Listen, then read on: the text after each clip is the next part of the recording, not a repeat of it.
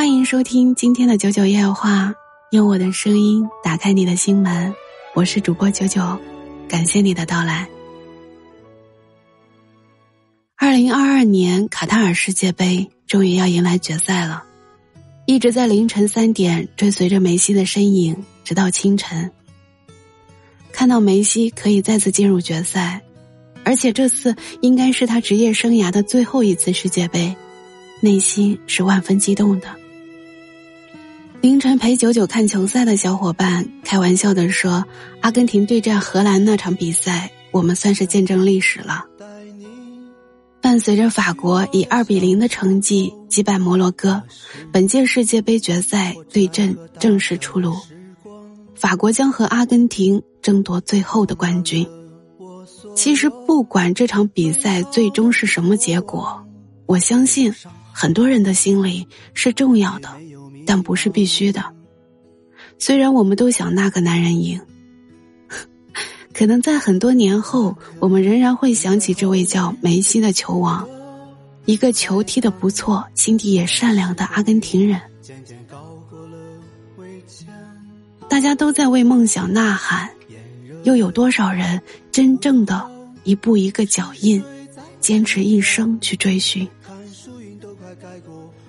这早已是一场无关输赢的决赛，追逐理想的脚步不曾停止，传奇就不会落幕。究竟是潘帕斯雄鹰加冕，还是高卢雄鸡卫冕？这样的决赛堪称世纪之战，值得期待。当哨声响起，掌声四溢，三十五岁的梅西静静的站在那里，坚定而温柔的望着远方，迎来十九岁的自己青涩又倔强的目光。脚下翻滚的足球是所有人眼里的荣耀，但于少年而言，那是他一路成长的轨迹，是藏在心底的柔软，是长不大的孩子最爱的糖。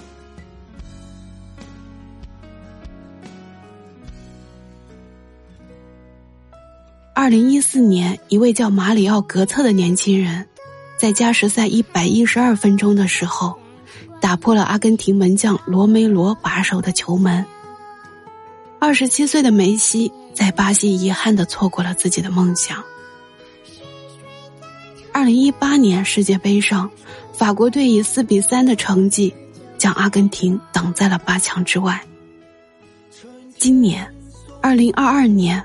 卡塔尔世界杯，一位叫姆巴佩的年轻人，将会给梅西带来新的阻碍吗？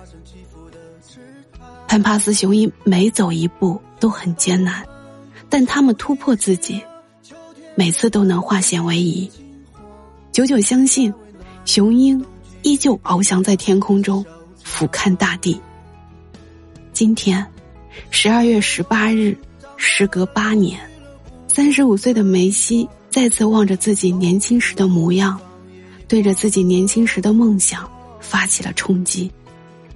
在卡塔尔世界杯的顶峰，两队再次相遇，让我们拭目以待吧。这也将是欧洲足球与南美足球的终极之战。这一场比赛毋庸置疑是精彩的，无论是哪一方夺冠，都将会成为足球历史上的里程碑。